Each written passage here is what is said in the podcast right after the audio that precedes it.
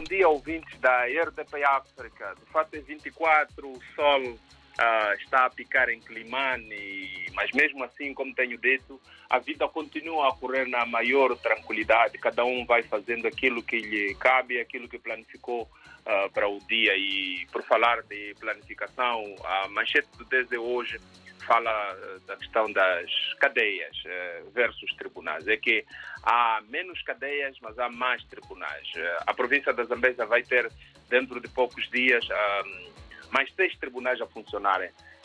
em contramão é que o, o, Serviço Nacional Penitenciário está abarrotado de, de, da população prisional. Portanto, é aqui a, a, está aqui o chamado, a chamada, dois, o chamado dois pesos e duas medidas, neste caso em concreto é que por isso estamos a dizer que há menos cadeias, mas já mais tribunais.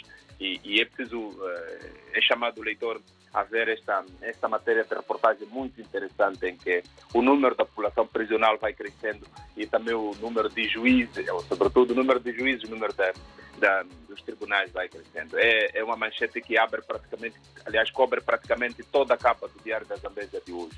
Mas também é possível ver na edição de hoje o Serviço Provincial dos Combatentes diz que o assunto da manifestação dos desmobilizados ele não conhece. Um, já abordamos isso sensivelmente dois dias, em que um grupo de desmobilizados um, da, da guerra de 16 anos, uh, pertencentes ao Partido Frelimo, ou neste caso ao governo de Moçambique, uh, saiu à rua em Climane para exigir o seu enquadramento nas fileiras da Polícia da República de Moçambique. É que eles dizem que quando saíam do, do, ou quando acabaram de cumprir o serviço militar obrigatório, tiveram a promessa de que aqueles que estiverem em condições vão voltar ao ativo através do, da Polícia da República de Moçambique, mas isto não está a acontecer na ótica deles. E foram pedir contas ao Serviço Provincial dos Combatentes, mas hoje a diretora Mina Tabane diz que é um assunto que se desconhece na totalidade. Uh, certamente isto vai dar ainda muito pano para a manga nos próximos dias. Hoje também pode-se ver aqui que os pescadores e vendedores não, não estão a respeitar o período de veda de caranguejo e camarão de superfície. Que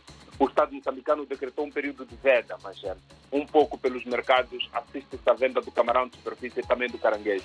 Por isso, a Inspeção Provincial de Pescas, Fiscalização, aliás, de Pescas, foi à rua e apreendeu cerca de mil quilos, sendo 500 de camarão e 500 de, de caranguejo. E parte deste caranguejo foi devolvido ao, ao mangal, ao mar, para continuar com a sua reprodução. Enquanto isso, uh, o município de Milão está em Climane em troca de experiências uh, com o município de Climane. Há várias áreas a serem exploradas, mas, sobretudo, a questão de água e saneamento. Como se sabe, Milão e Climane têm um acordo de cooperação, por isso técnicos de, de Milão estão em Climane já há sensivelmente uma semana a trabalharem para que Limane possa estar na rota do melhor saneamento do meio, frisando que Uh, o Banco Mundial financiou um projeto de saneamento do meio na cidade, numa, na cidade de Climane e em outras cidades do país, que provavelmente dentro dos próximos dias uh, este trabalho começa. Hoje é quinta-feira e é um preto no branco. Relata uma história antiga, uma história do autor, eh, de um fulano, um jogador que ficou sem as duas pernas e vale a pena, vale a pena ver. Mas também uh, os empresários da Zambésia estão-se a queixar. Dizem eles que Após a realização do primeiro Fórum da Aquacultura, esperavam que o cenário mudasse, mas até agora, segundo Carlos Joaquim, que é o presidente do Pelouro de Agronegócios no Conselho Empresarial da Zambésia, apenas promessas e contratos. A ação concreta, nada. Portanto, nem água vem, nem água vai. É uma manchete também que pode ser vista aqui no Diário da Zambésia.